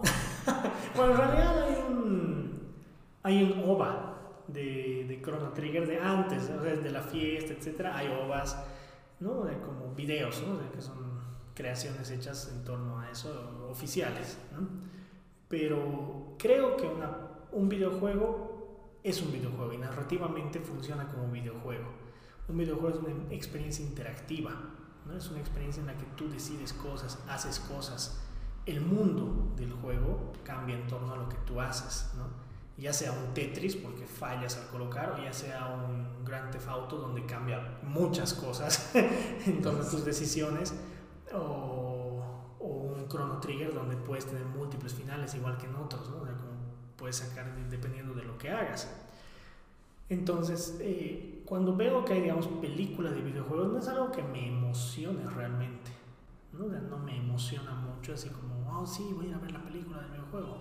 porque creo que la narrativa es muy diferente y probablemente me decepcione al momento de ir a ver la película, porque las películas tienen narrativas más lineales, están diseñadas para tener narrativas lineales, ¿no? O sea, eh, no tienen narrativas que tú puedas elegir lo que va a pasar. No importa si es más experimental, menos experimental, más dinámica más dinámica, tiene un principio y tiene un final. Si el final es abierto, cerrado, circular, no importa, no lo puedes cambiar. Así está hecha la película. Incluso dentro de escenarios como el Netflix Bandersnatch, ¿no? Donde puedes tener múltiples finales, etcétera, que es un poco más cercano a esta dinámica del videojuego, igual tienes una X cantidad de posibilidades definidas. ¿no? En un videojuego puede que tengas finales ya definidos, 6, 7, 8, 12, 15, 20 finales definidos, pero la experiencia dentro de todo el trayecto es lo que varía. ¿Cuánto has tardado en resolver un puzzle? ¿Cuánto has tardado en solucionar algo? Si lo has hecho más fácil, más difícil, si has ido por el camino largo o el camino corto. Si te has confundido el camino y has tenido que volver, ¿no? que eso es algo que me encanta los Metroid, por ejemplo, ¿no? o que es esa dinámica de ir, pucha, esta puerta no se abre, ¿qué me falta? Me debe faltar algo, vuelves todo el trayecto, ¿no? Un juego actual, digamos, bueno, actual entre comillas, porque ya tiene sus buenos años que hace lo mismo, es Hollow Knight. ¿no? Hollow Knight es un juego que tiene esa misma dinámica de los eh, Metroidvania que se llaman, ¿no? Juegos basados en Metroid y en Castlevania, que son de ida y venida esa experiencia narrativa no la puedes replicar en otros medios. Y eso es lo que hace lindo los videojuegos, y eso es lo que hace lindo las películas, y eso es lo que hace lindo los libros. Son experiencias muy diferentes entre sí. ¿Puedes tener un buen libro basado en la historia de un videojuego? Sí, sí puedes tener. ¿Puedes lograr una buena película basada en la historia de un videojuego? Es algo que se demostró muy difícil, pero se puede tener. Se puede tener. Creo que hay ejemplos como gotas, pero hay ejemplos de buenas películas basadas en videojuegos y que no son malas películas, que era lo que era antes una constante dentro del mundo de los, de los videojuegos ¿no? y las películas. Puedes tener. ¿Cuáles serían esas? Por ejemplo, de las películas que me parece que son respetables para hacer conversiones de videojuegos, eh, creo que todo se inaugura con la primera Mortal Kombat. o sea, la de los 90, de la que hemos heredado principalmente la música, que hasta ahora sigue siendo Mortal Kombat. Eh, es una buena película para su época, de bajo presupuesto, todo lo que quieras, pero es buena y respeta la esencia del videojuego, entonces no, no es frustrante, vas, la disfrutas, la pasas bien, ¿no? ¿no? era como lo que pasó con Street Fighter, que realmente la pasamos mal. Yo vi esa película en el cine y hasta ahora es como es un rayazo así, ¿no? De haber visto Street Fighter en el cine. Otra película que me parece buena de videojuegos es la de Silent Hill, la 1. ¿no? ¿Esa de cuándo es? Eh, esa es de los 2000, principios de los 2000, si no me equivoco donde cambian muchas cosas. El personaje principal es una mujer, no es, eh, no es, el, no es el... Ay, no me acuerdo que, cómo se llamaba el de Silent Hill. Mason, creo que era su no me acuerdo. Pero no es él, sino es, es, la, la, esposa, ¿no? Entonces, pero, pero no es mala. La ambientación, la película, el, el escenario de terror, etcétera, funciona bien. Es una buena película.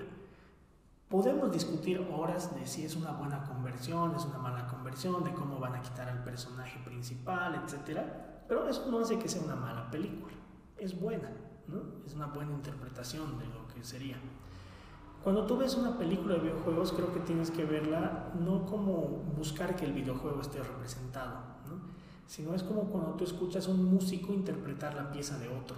¿no? Tienes que escuchar la interpretación, porque puede ser una buena interpretación de ese universo que el otro músico ha construido. Lo mismo pasa acá, puede ser una buena interpretación. Otra película que me parece que hizo un trabajo bueno, decente como película, es la de Warcraft. ¿no? Está más reciente. Claro, que no ha tenido mucho éxito. Sí, pero de hecho, igual me parece buena. claro, creo que no ha generado una franquicia como esperaban, etc. Eh, aunque no ha sido un fracaso tampoco, así en taquilla. Pero es, es una buena película. Buena, buena narración, buena película, buena manera de contar. No te transmitirá toda la esencia del videojuego y todo su lore, ¿no? que es lo que muchos reniegan, así todo ese background de historias que puede tener Warcraft, World of Warcraft, etc. pero hace un buen trabajo como película, no, no lo hace mal, digamos. ¿no? Y eh, entre esas, lo mismo me pasa con la de Prince of Persia. ¿no? La de Prince of Persia a mí me parece una película interesantísima, ¿no? O sea, no solamente como película, sino en su planteamiento de cómo se hizo, porque en realidad quien estaba a cargo de esa película era el creador del juego original, del Prince of Persia 1, estaba Jordan Mechner, porque Jordan Mechner luego de hacer videojuegos, Prince of Persia 1, Prince of Persia 2, vendió su, la licencia, sacaron un nefasto Prince of Persia 3D, que es otro juego que yo también creí que era pésimo, creí que era eh, bueno, pero que yo era malo con los juegos y en realidad era que el juego era malo. ¿no? y, luego lo recuperaron con Prince of Persia Sands of Time, etc. El tipo se dedicó a hacer documentales, audiovisual, todo. Entonces, la buena voluntad, digamos, de un equipo de trabajo de traer al creador original de una franquicia para que se encargue de ello me parece algo brutal, ¿no? Es algo muy lindo como experiencia.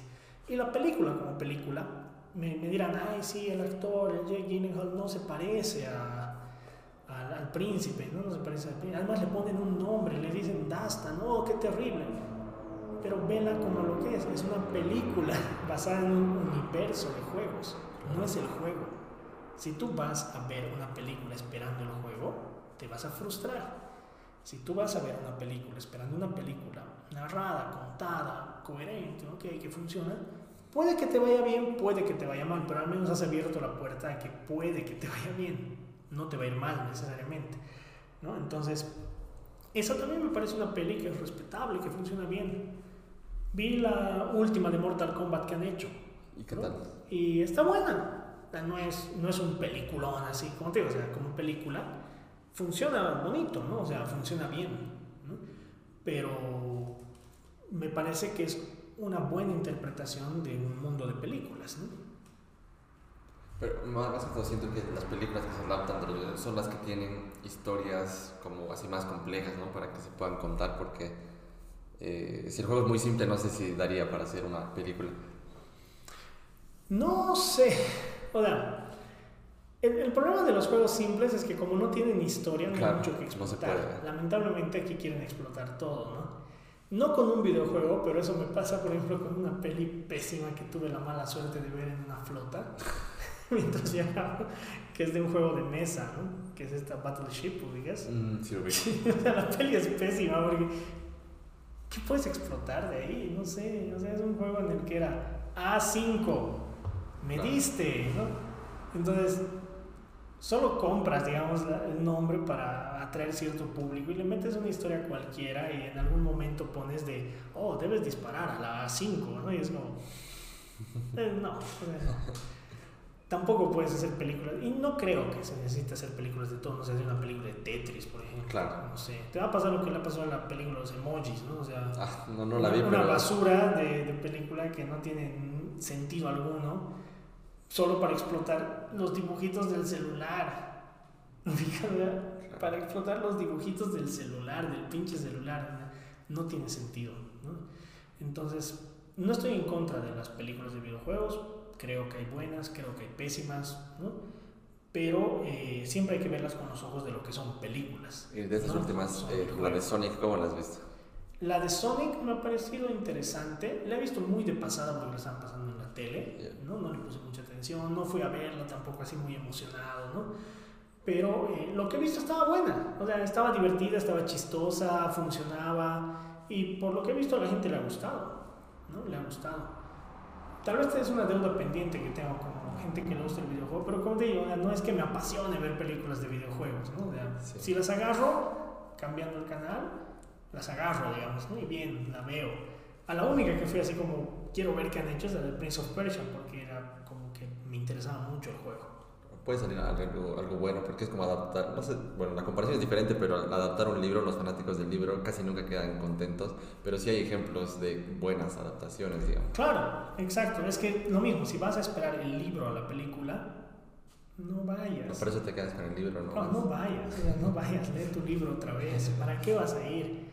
Un libro de 500 páginas en una película de dos horas, no, pues, o sea, si vas a esperar las 500 páginas resumidas tal cual en dos horas. O los tus detalles favoritos no los van a poder No vayas, esa es la cuestión, no vayas, así de simple. Mejor no ir, no te decepciones, no fracases en el intento. Si vas a ir a ver una película, que es una interpretación de algún director o de algún autor sobre una obra, y vas a bancarte que te está mostrando su visión, anda y vela. Y por ahí te encuentras como El Señor de los Anillos, que es una obra genial, pero que tiene mil cambios de la obra original. Hay cosas que faltan, hay personajes que no aparecen y que en su momento eran como no importantes para la trama, pero eran relevantes para los lectores, ¿no? Tom Bombadil es un buen ejemplo, ¿no? Que no aparece en las películas para nada, ¿no? Pero eso no le hace una mala película, son muy buenas películas que son hechas a partir del universo creado en un libro. Tú, tú que eres fanático de, Harry Potter, ¿cómo has visto las, las, películas y los libros y todo esto? Siempre prefiero los libros, por muchos factores. Por muchos factores prefiero los libros. ¿no? Eh, de hecho, yo vi la primera película el año 2001, cuando se estrenó en el cine. Una amiga me dijo que vayamos a ver y no me gustó, para nada. ¿no? O sea, yo la sentía como una película muy niña, muy infantil, ¿no? O sea, no, no era como para mí, digamos, ¿no? Probablemente para otro público, sí. Y hasta ahora la veo y no me gusta esa película. Pero he leído el primer libro y sí me gusta, porque es diferente, o sea, tiene tramas que no se desarrollan. Entonces, ahí por ejemplo yo fui y la peli no me gustó. Y no me vas a hacer que me guste ahora porque me gustan los libros, digamos, ¿no? De hecho, siempre digo, es una peli que no me agrada, no me gusta. De las películas de Harry Potter, digamos, la única que podría decir que me encanta así como película, eh, hay dos, que son la, la 3, ¿no? que es justamente la que es dirigida por Cuarón, que me gusta el manejo que ha hecho, y es de hecho la menos parecida al libro, es la más diferente al libro, o sea, no se parece nada al libro. ¿no? Y, y, le ha cambiado muchas cosas, ambientó cosas de manera muy diferente, etc. Pero hay una propuesta, o sea, se nota una propuesta fílmica, una propuesta cinematográfica que me, me ha gustado, me ha gustado mucho, ¿no? No reniego con las otras películas, porque me parece que son interpretaciones válidas, como digo, ¿no? de una obra, pero no es que sea fanático de las películas, ¿no? Es parte del universo de Harry Potter, pero prefiero los libros. Y la otra que me gusta es Las Reliquias de la Muerte, parte 1, porque siento que hace lo mismo que la que ha hecho Cuarón. Tiene una propuesta narrativa, ¿no? Es la peli más diferente a las otras, ¿no? O sea, no tiene como exceso de magia, exceso de hechizos, ¿no? sino que es más el conflicto de los personajes. Hay una, mi escena favorita probablemente de las películas de Harry Potter está ahí, ¿no? Que es eh, cuando empiezan a leer los muertos en, eh, en la guerra de mágica, ¿no? y son solamente tomas de ellos caminando ¿no? en plano general en distintos lugares buscando esto que son los orocruces famosos, ¿no? y van leyendo una lista. Y me encanta el diálogo que comienza y dice, eh, eh, leeremos la lista de los caídos en la batalla, ¿no? Por suerte la lista de hoy es corta, ¿no? Y empieza y empieza a dar una lista, que nunca acaba, lista, lista de personajes que habían ido falleciendo, falleciendo, que claro, te da a entender que son varios días de varias listas que está leyendo, ¿no?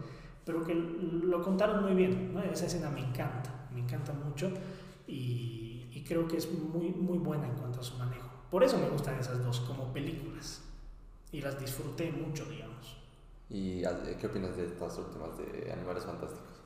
La primera me ha gustado, me parece interesante. Lo interesante es que no hay un libro base, ¿no? Ah, porque Animales Fantásticos es como un diccionario de bestias y criaturas y todo, ¿no? En cambio, la otra es como más. Eh, eh es ya, es una historia, ¿no? Es ya contarte la historia del autor. La primera me gustó y la segunda me disgustó mucho. la primera me pareció muy linda, ¿no? O sea, bien contada y de hecho es un universo bello a nivel de las criaturas que se muestran, ¿no? Hay un bestiario fabuloso, ¿no? El bestiario es este como enciclopedia, ¿no? De, de criaturas y es, y es fabuloso, es, es muy lindo. Pero en la segunda, las interpretaciones, cambios en la, narrativa, no me ha gustado. Ni como película me ha gustado. No solamente porque cambie cosas de, de, lo que está en los libros, que es lo que digo que puede ser aceptado, ¿no? sino que como película me ha parecido no, no buena. No buena. De hecho, no soy muy fanático del villano, ¿no?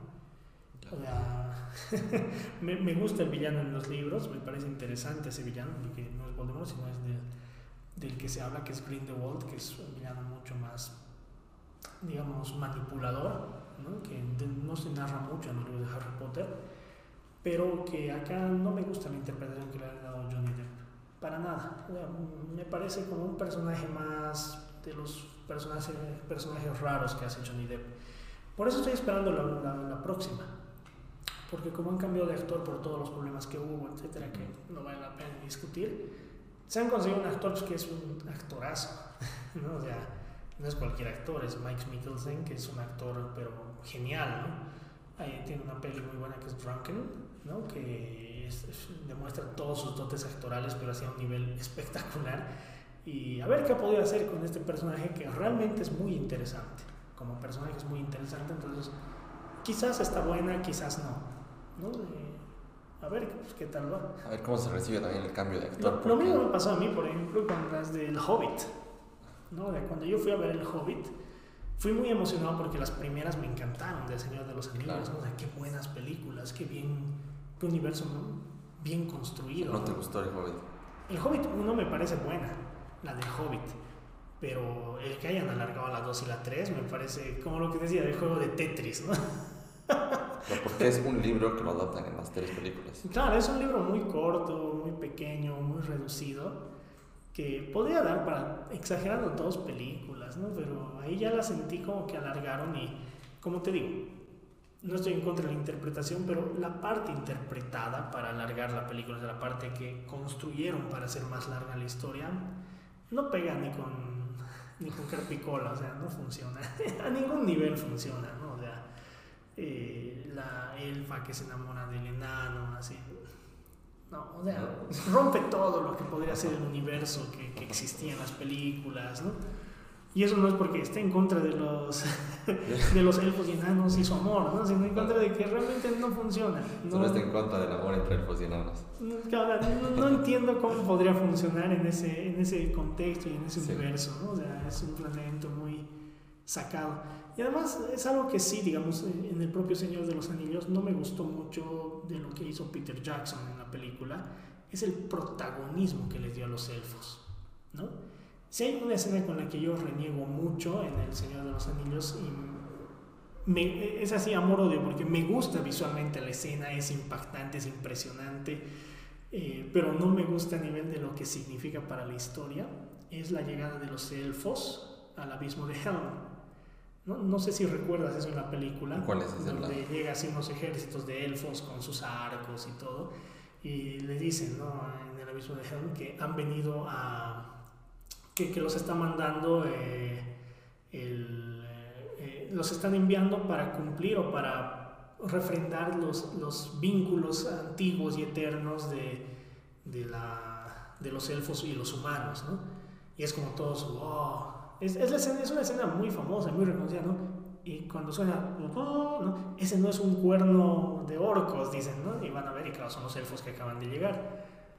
Pero tú lees el libro y el abismo de Helm es una victoria humana, ¿no? Es un éxito de los hombres de la, de, de, que estaban protegiendo. Ah, ya me acuerdo, la historia es cuando se separa, cuando se pelean eh, humanos con elfos. No, es cuando más bien están protegiendo esta, este fortificado que es el último lugar donde se pueden proteger, ¿no? Y están llegando un montón de hordas de los... Cuando hay una traición. Orcos. ¿No? Y hay un puente con un, con un hueco, ¿no? Eh, que es donde es la parte más débil, que es donde tienen que meter algo que explote y hacen volar a pedazos, ¿no? Ahí nunca llegaban elfos, nunca, nunca llegaron elfos en el libro, ¿no? Entonces era lindo porque era justamente esa ah, interpretación de cómo el ser humano, como hombre del, de, la, de, la, de la Tierra Media, podía eh, enfrentar a un enemigo más poderoso que él. Con la llegada de los elfos era como que equilibraba la balanza de, de los poderosos, ¿no? Seres mágicos contra seres horrendos, ¿no? Entonces era como, le quitas todo ese, ese logro humano, eh, y lo mismo me pasa en el Hobbit, ¿no? En el Hobbit es como que los elfos no sonaban ni tronaban.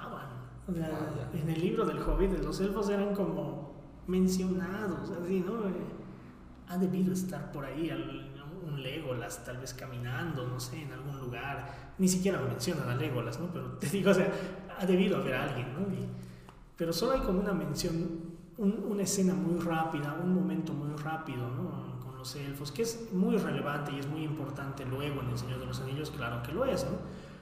Pero que no era en el centro de la historia. ¿no? Y aquí como que se inventan una elfa que es muy importante y es muy relevante y un Legolas que es súper poderoso, que nunca aparecieron. Ahí era una historia de enanos, ¿no? Y eran los enanos, pero una, una, historia de hobbits, ¿no? Y enanos. El hobbit era súper, súper relevante, de ahí el título, ¿no? Y los enanos, ¿no? Que querían recuperar su montaña, ¿no? Y, y, y se enfrentan a un dragón y es súper interesante y aparecen humanos, pero era una historia de enanos y un hobbit, ¿no? El hobbit.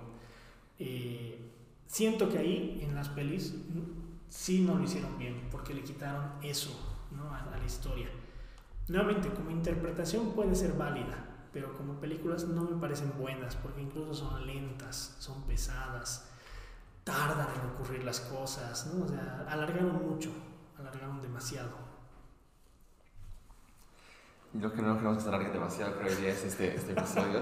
sí, que ya está por las dos horas. No, Y que de hecho, creo que prefiero cortarlo así cuando todavía hay mucho tema de conversación, porque porque sí, creo que podríamos estar, como me has dicho, tres horas hablando de, de, de, un solo tema. Sí, de hecho, ahorita hemos saltado a, digamos, películas un poco, no hemos hablado, hemos no hemos acabado de los videojuegos. No, no, hay, hay bastante tema pendiente, esto más cosas que quería preguntarte, eh, de otros temas, que ojalá se pueda dar en un próximo episodio en un futuro. Tú me avisas, venimos, charlamos. Por ahí no te va bien con el episodio, pues entonces ya no me invites, por ahí la gente se aburre.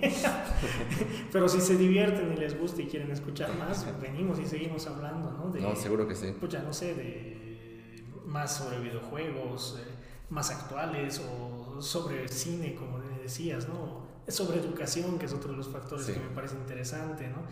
O cómics, ¿no? que es otra cosa que me, que me apasiona y me gusta ¿no? mucho. Entonces hay así un universo de cosas que fueron chavales. Hay, muchas cosas. Em, nada, eh, antes de, o sea, me gustaría decir, tal vez me pueda pasar, yo anoto una lista, no sé, cinco juegos que tú aconsejes a la gente que sí o sí tendría que jugar, aparte de que ya has mencionado. Mira, ahorita te los digo, así rápidamente, para que quede ahí grabado que ya te dije, Chrono Trigger, pero no lo vamos a meter en la lista porque... Ah, ya, ¿por qué? Ya, es, es, está, es está por encima de cualquier lista. pero otros cinco títulos o franquicias que se deberían jugar, creo yo.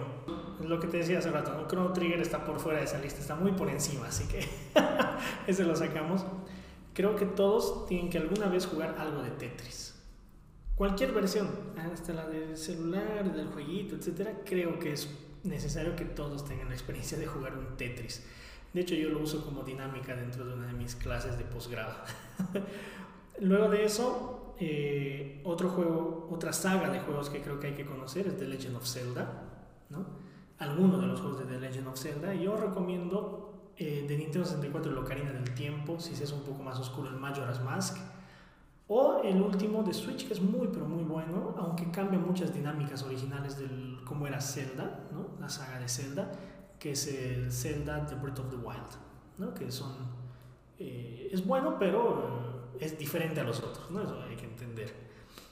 Otra saga que creo que alguna vez hay que jugar, sí o sí, para entender también el contexto de hoy en día, es Grand Theft Auto. ¿no? O sea, es una saga que ha cambiado mucho en los juegos. Cualquiera ha metido, eh, sí, o sea, eh, el GTA V, digamos que es el más complejo, más completo, pero el San Andreas, ¿no? Es, es muy bueno también. Vice City. El Vice City, ¿no? Que el Vice City es como que el que ha inaugurado estos Grand Theft Auto en 3D, ¿no? Entonces vale la pena cualquiera de ellos, pero el 5, digamos que sería una buena opción. Yo no lo he acabado ese juego. Lo he empezado y de hecho me, me, me acusan mucho de no haberlo acabado. Digo, pero no lo has acabado, te he dicho que es un juego así, pero es muy largo, es súper largo, ¿no?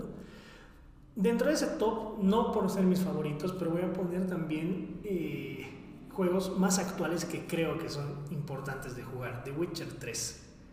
¿no? Es un juego impresionante, The Witcher 3. ¿no? Es un juego realmente impresionante, vale la pena en cualquiera de sus versiones, ¿no? Eh, consola, computadora, eh, la de Switch, por ejemplo, que tiene desescalada gráfica, todo lo que quieras, pero igual está muy bien porteado, ¿no? Entonces, es un juego que vale la pena jugar, temáticas adultas, fuertes, etc. ¿no? Y otro juego de los recientes, recientes entre comillas, pongámosle los últimos 5 años, que creo que vale la pena probar alguna vez es Cuphead. Cuphead, así Cuphead, cabeza de taza literal, es un juego muy lindo, visualmente hecho a mano los dibujos, o sea, tiene una historia de superación de los que lo han hecho así, ¿no? Para poder sacar un juego por ellos independiente y difícil como, como los juegos de antes, así. Muy, pero muy difícil. ¿no? Vale la pena, está en muchas consolas, está en PC, entonces no es difícil de encontrar. Es muy bueno eso. Y un plus, así una sexta opción que es para los que quieran algo de peleitas, creo que todos tienen que pasar en su vida en algún momento caer o resbalar en jugar Super Smash Bros. ¿No? El último es muy bueno, el Ultimate de Switch vale la pena y es un juego que creo que todos tienen que probar alguna vez. O sea, cualquier Smash Bros. o el último es bueno. Cualquiera es bueno, pero el último está muy bueno. O sea, es, es, como la se llama Ultimate por algo, ¿no? Es la versión más refinada y pulida de lo que son los Smashes. ¿no? Y vale la pena, creo, jugarlo alguna vez. Así que ahí tienen las, las opciones de juegos que os recomiendo para probar. Buenísimo, ojalá. Yo digo, no, no he jugado creo ninguno de los que has recomendado, ni siquiera Zelda. Yo sé que soy fanático de Nintendo. Um, bueno, algo que siempre dejo que el invitado, digamos, como dé un mensaje final de lo que sea que te ha faltado puntualizar o algo que quieras decir de lo que sea que hayamos hablado. A las personas que son mayores, como tú dices, dense la opción de jugar algo. Dense la opción de jugar y aprender de los juegos, ¿no? O sea, hay muchas cosas que se pueden explorar, que se pueden aprender, que se pueden desarrollar y creo que vale la pena. Y a los que son más changos, no vivan solo en los juegos ¿no? O sea, vivan más allá de jugar, o sea, tengan otras experiencias, jueguen. Nadie dice que no, yo juego una o dos horas al día, casi, casi todos los días, excepto cuando tengo muchos trabajos, que hacer, pero juego una o dos horas al día y les dedico así sagradamente a jugar, tengo con amigos, pero no le dediquen solo a jugar, ¿no? A menos que sean jugadores profesionales y aún así dense oportunidad de vivir otras experiencias, ¿no? Y vale la pena vivir todo el mundo, ver películas, hacer, hacer todo, ¿no? O sea, es algo muy lindo. Me encanta, matizas los dos extremos, a los que nunca han probado, dense la oportunidad de, conocer esto y a los que solo juegan, no se pasen tampoco, ¿no? busquen un equilibrio ahí. Entonces, gracias Pablo por, por, pasarte por acá, por aceptar la invitación y por pues, hablarnos por unas dos horas casi. Gracias a ti, ha sido lindo, ¿no? Realmente, como te decía, escucho los podcasts y me parece que es una iniciativa súper rica, ¿no? Súper rica. Eh, las discusiones que motivas, me parece súper lindo. ¿no? Y más con invitados como tú, que, que realmente no, no, tengo que esforzarme tanto en sacarles cosas, sino que realmente tiene mucho para decir sobre estos temas y sobre muchos más, entonces espero que te pases otro momento para hablar. Cuando tú quieras, contigo, si, si tiene éxito, tú me invitas. Como has visto, este formato te da la posibilidad de, de, digamos, dar tu opinión tan extensa como quieras, entonces eso es lo que me gusta. No hay un límite de tiempo, así que el límite lo marcamos nosotros. Eh, y ojalá nos den algún comentario de qué tema les gustaría que hable Pablo, así con gusto él viene y nos comenta de lo que Digan, digan lo que quieran de lo que se hable. Comenten, digan sus juegos favoritos también, sí, compartan. Animarles a que compartan y... Díganos qué juego es la peor experiencia que han tenido, ¿no? O sea, que, que no recomendarían o que solamente se lo pondrían de tortura a su, a su peor enemigo, ¿no? Sí, pues no, una vez más, gracias Pablo y este ha sido Sobrepensando con Pablo Bustamante.